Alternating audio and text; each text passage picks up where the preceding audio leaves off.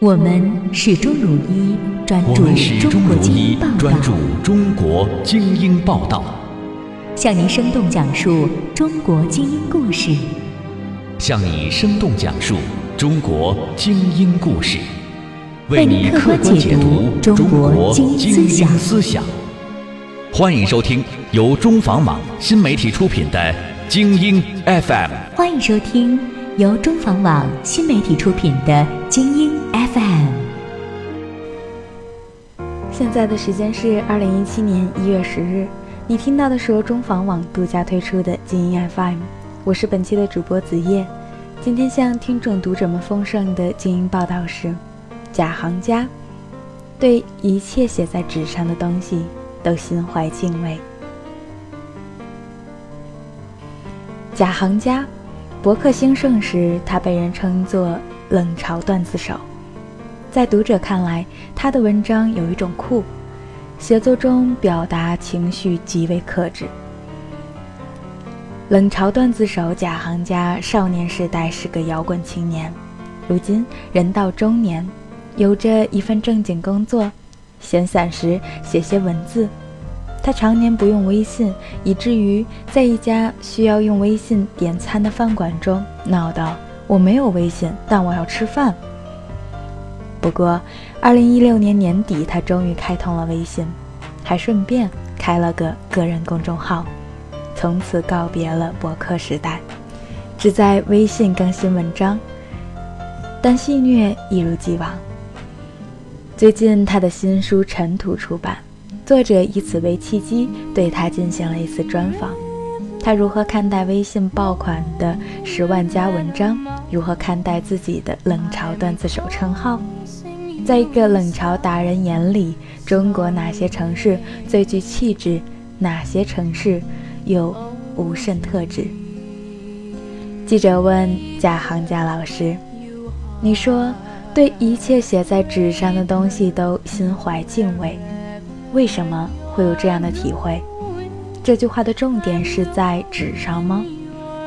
会不会觉得网络写作跟最终父子成书的作品，在写作过程中会有很大的不同呢？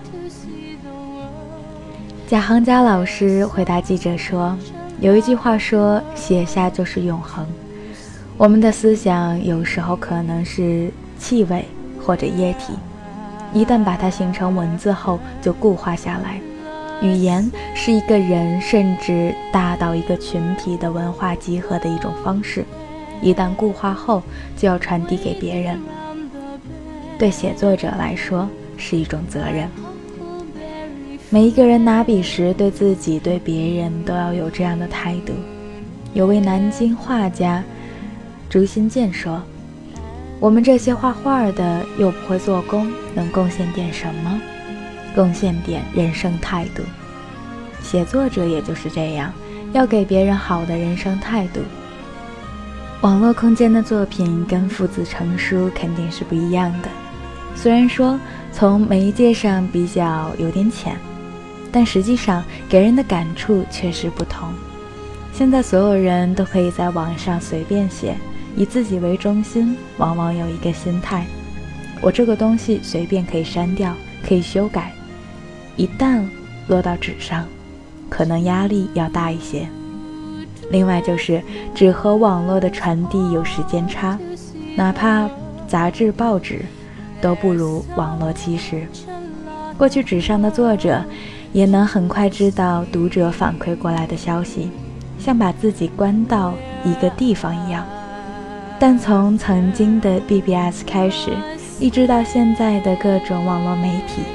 能够立刻得到反馈，这个反馈会改变作者的自我认知，它产生出一种交互性，但这个影响到底是好还是不好，我不敢说。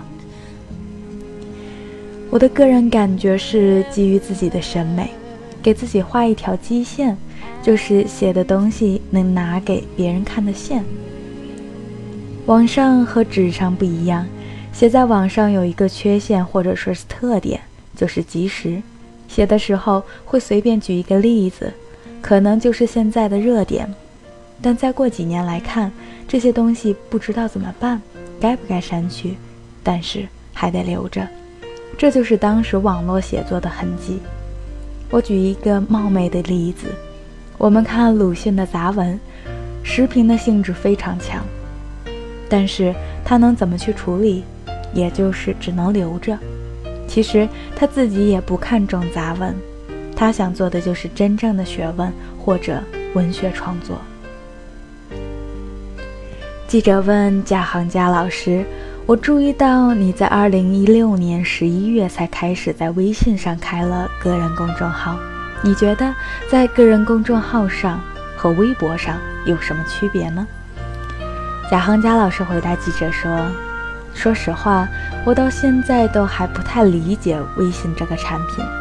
微信出来好多年内我都没有用，最近才开始用。”这几年也过得挺不方便，别人问你微信号是多少，我说没有，没有微信，人家找你很麻烦，这些社交就自动把你屏蔽掉了。我印象最深的一次是跟朋友在一个地方吃饭，还挺饿，下午两点，我说菜谱呢？服务员说没有菜谱，是用微信点餐，微信支付。我当时饿到没有理智了。就说我没有微信，但是我要吃饭啊。但用上微信后，我觉得这个产品非常不错，因为它和之前的网络媒体完全不一样。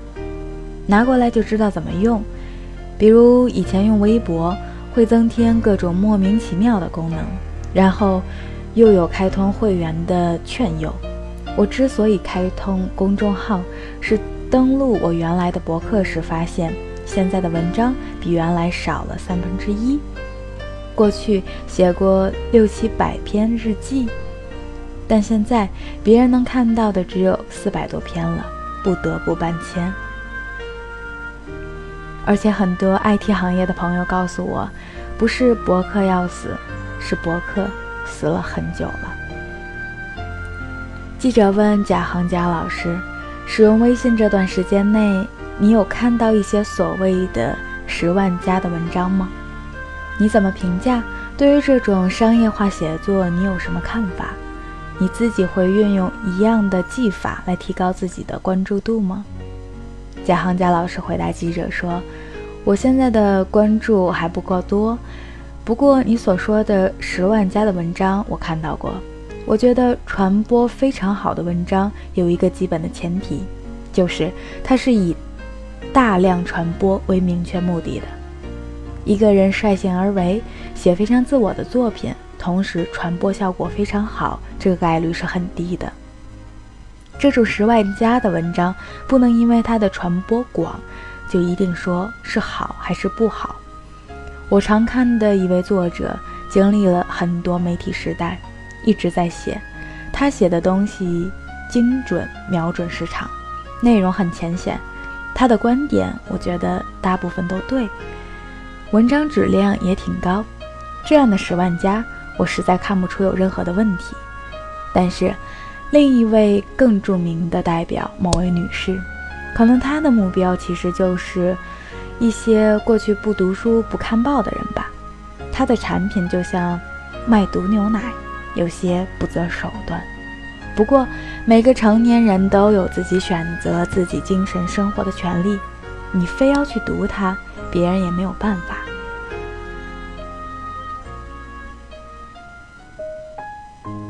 畅销文字的技巧，我听说过一些，比如标题怎么取。但我了解自己，知道自己不行。这样的技巧像个行当，我没有那个本事，也不是一个专业的作者。我在自己的其他谋生手段里面会用这类的技巧，所以写东西的时候就不弄这个了。既然没有能赚那么多钱的本事，就忠于自己就好了，否则两面都做不好，也不见得是清高，只是没有必要。我觉得商业化写作本身没有错，很多商业作者一开始或许就是从情怀出发。但后来成了彻底的商业目的，是很正常的。金庸影响了这么多人，虽然我不太爱看武侠小说，但它的质量确实是挺好的。任何一个行当都需要商业化，阅读也不例外。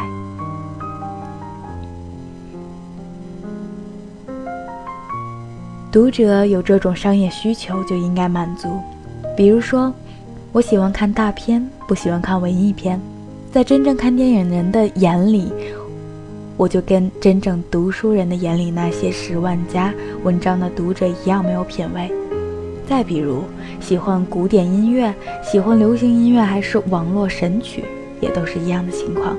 每个人都有自己的追求，各有各的生活领域。从目的出发指责商业化作者，其实是没有必要的。记者问贾行贾老师：“博客时代有人评价你是冷嘲段子手，对于这种写作风格和评价，你自己有什么回应呢？”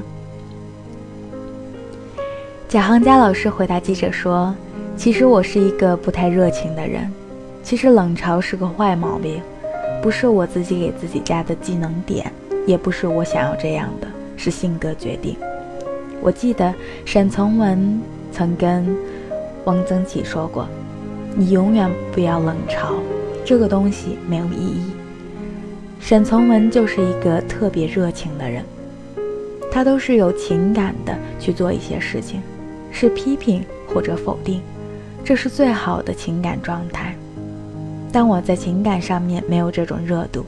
很多事情看到了，从个人角度理解，然后觉得荒谬，或者把它沉淀下来，就会表现为冷嘲。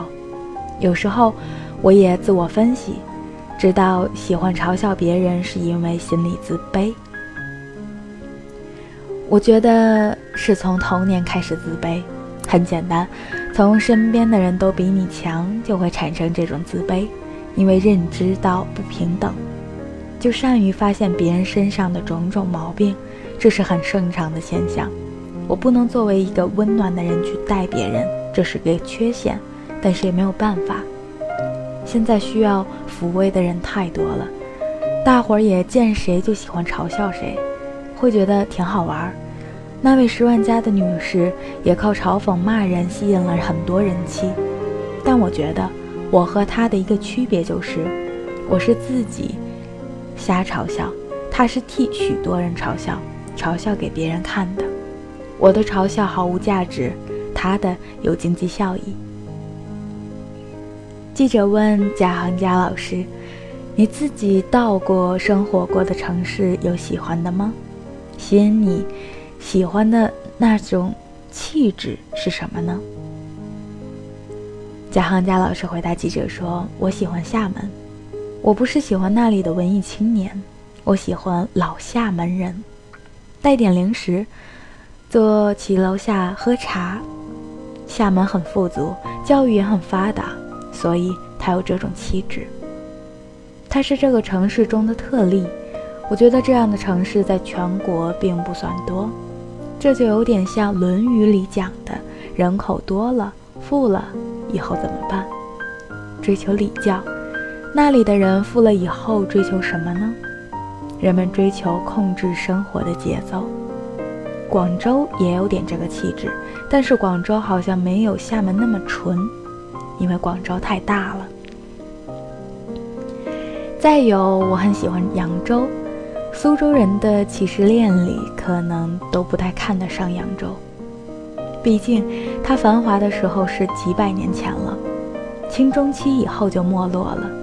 但我就喜欢它那种没落，就是它虽然没落，但那些东西它不拆没变。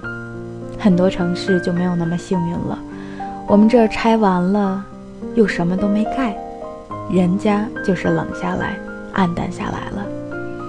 著名的景观都还在，而且一些生活方式大致得到了保留。最明显的是吃的东西基本上都还在，修脚的地方也还在。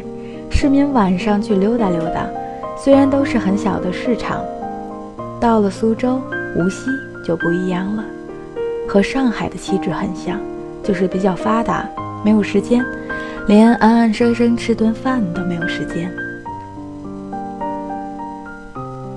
各位听众、读者们，今天的精英电台又到了与大家说再见的时候了，感谢你们的收听。